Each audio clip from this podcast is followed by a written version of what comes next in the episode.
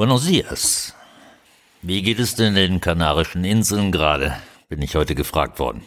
Nun, das ist schnell erzählt. Zehn Prozent der Hotels sind geöffnet und diese zehn Prozent haben eine Buchungsauslastung von 15 Prozent. Das heißt also, niemand kommt auch nur entfernt in die Nähe der Rentabilitätsschwelle. Heute erzählte mir ein Hotelier im Südwesten der Insel in Mogan, dass er nicht nur im vergangenen Jahr praktisch keine Einnahmen hatte und jetzt auch nicht. Nein, er muss nun zu allem Überfluss auch noch 300.000 Euro bezahlen, bestehend zum größten Teil aus Grundsteuer, Müllgebühren und ein paar anderen Kleinigkeiten. Wörtlich sagte er, hätte ich das jetzt nicht noch auf dem Konto, wäre mein Betrieb bereits erledigt. So oder ähnlich sieht es gerade überall aus. Aber heute soll es ja um etwas anderes gehen. Bevor das passiert, kommt hier eine musikalische Premiere. Komponiert von Hannah, einer jungen Engländerin, die freiberuflich unter der Marke Hainu Sounds Musik erstellt. Muchas gracias. Thank you very much, Hannah. Sollten Sie auch mal ein Musikstück für irgendeinen Zweck brauchen, die Kontaktdaten der jungen Dame finden Sie in der Podcast-Beschreibung. Und jetzt Volumen schön laut machen, ja? Frau Kapellmeisterin, bitte sehr. What's new, man? Ricopod.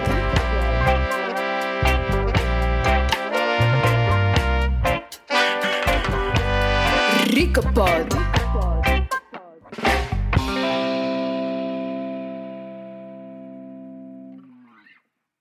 Eine Villa im Grünen. Hinter dem Haus ein Swimmingpool und darin schwimmt eine männliche Leiche. Im Haus ist niemand. Drei Beamte der Kriminalpolizei treffen ein und versammeln sich am Swimmingpool.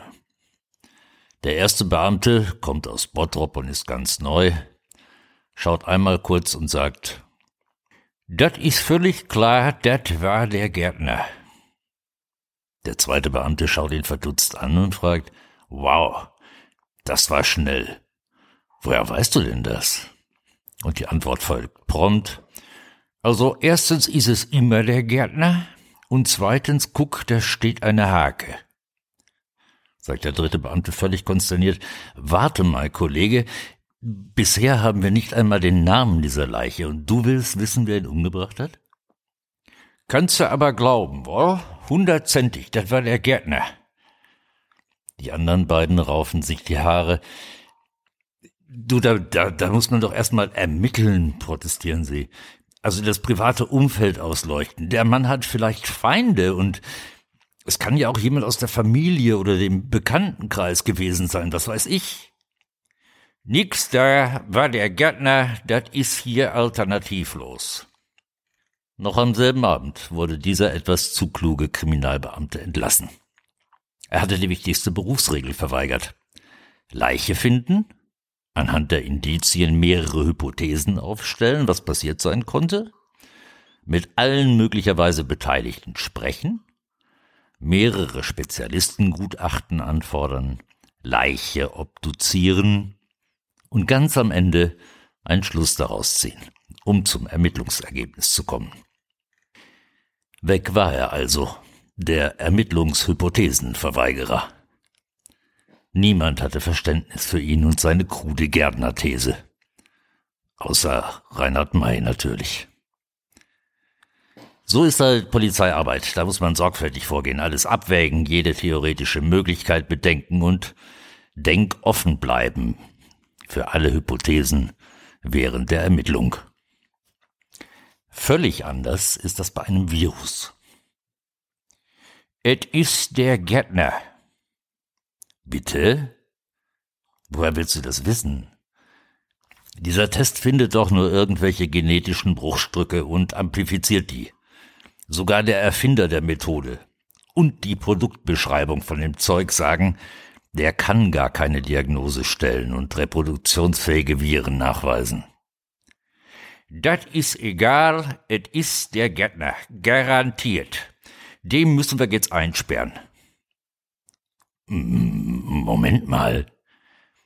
Es gibt aber doch Studien, also sogar Studien mit Millionen Menschen, die klar belegen, dass selbst Virusträger, die keine Symptome haben, überhaupt jemanden anstecken können. Ja, aber sag ich doch, deswegen müssen wir jetzt alle Gärtner einsperren. Spinnst du?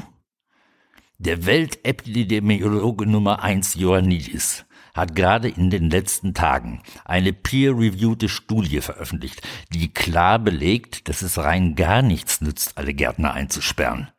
Aber sehr wohl jede Menge wirtschaftlichen und gesellschaftlichen Schaden verursacht. Jetzt hör auf zu meckern, du Schlickefänger, es ist der Gärtner. Und das hat das RKI auch gesagt. Also, jetzt pass mal auf. Wenn du die Sterbeziffern 2020 aus Deutschland hernimmst, Bevölkerungszahl und Altersstruktur berücksichtigst, liegen diese Zahlen absolut im erwartbaren Bereich. Sogar in Schweden, wo die Maßnahmen unvergleichlich viel milder gewesen sind, gibt es anhand derselben Kriterien keine Übersterblichkeit. So gefährlich sind also doch Gärtner gar nicht. Ja, das stimmt. Aber die könnte doch viel gefährlicher sein, wenn wir die jetzt nicht alle wegsperren. Äh, ja, und dann? Was möchtest du denn am Ende damit erreichen? Naja, also erstmal müssen alle Gärtnerspuren durch die Behörden ja nachverfolgbar sein. Ne? Das ist einfacher, wenn wir die alle einsperren. Ja, und am Ende rotten wir die alle aus, ne? Äh, und, und wenn es jetzt doch nicht der Gärtner gewesen ist? Das darf gar nicht hinterfragt werden. Du kannst doch nicht alle Gärtner einsperren, wenn fast alle davon gar nichts getan haben.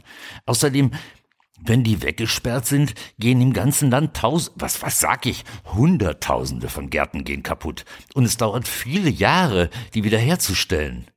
Manche sind sogar dann für immer zerstört. Und das angesichts einer Sterblichkeit auf Grippeniveau, was längst bewiesen ist, was soll das denn? Also, geh mich weg mit deinen Beweise immer, ich hab meine Meinung, äh, ich weiß, wer das war und fertig. Ermittlungshypothesenverweigerer. Vollkommen unfähig für den Dienst bei der Kriminalpolizei. Ziehen keine verschiedenen Möglichkeiten in Betracht, verfolgen keine Spuren, sind selbst durch Gegenbeweise, die die aufgestellte einzige Hypothese klar widerlegen, in irgendeiner Weise zu beeindrucken. Pfarrer dürfen glauben. Müssen sie sogar. Wenn die Ermittlungshypothesenverweigerer sind, ist das Teil ihrer Berufsbeschreibung. Bei Polizisten nicht. Die müssen ermitteln, in alle Richtungen ermitteln und alle befragen, die mit dem Fall zu tun haben. Können sie das nicht, sind sie einfach unfähig und sollten den Fall schleunigst in kompetentere Hände abgeben. Kennen Sie auch Ermittlungshypothesenverweigerer in Ihrer Nachbarschaft? Schicken Sie denen diesen Podcast und sagen ihnen, Sie sollen bloß nicht Polizist werden wollen. Gruß nach Lilienthal und jetzt noch ein Reggae von Hannah hinterher. Buenas noches y hasta la victoria siempre. What's new, man? Ricapod.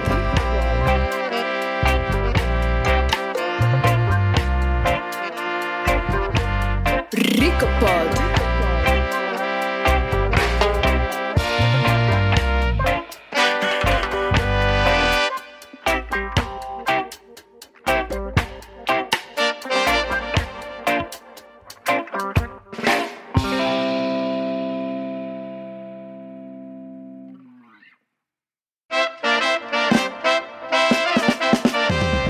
What's new, man? Ricapod.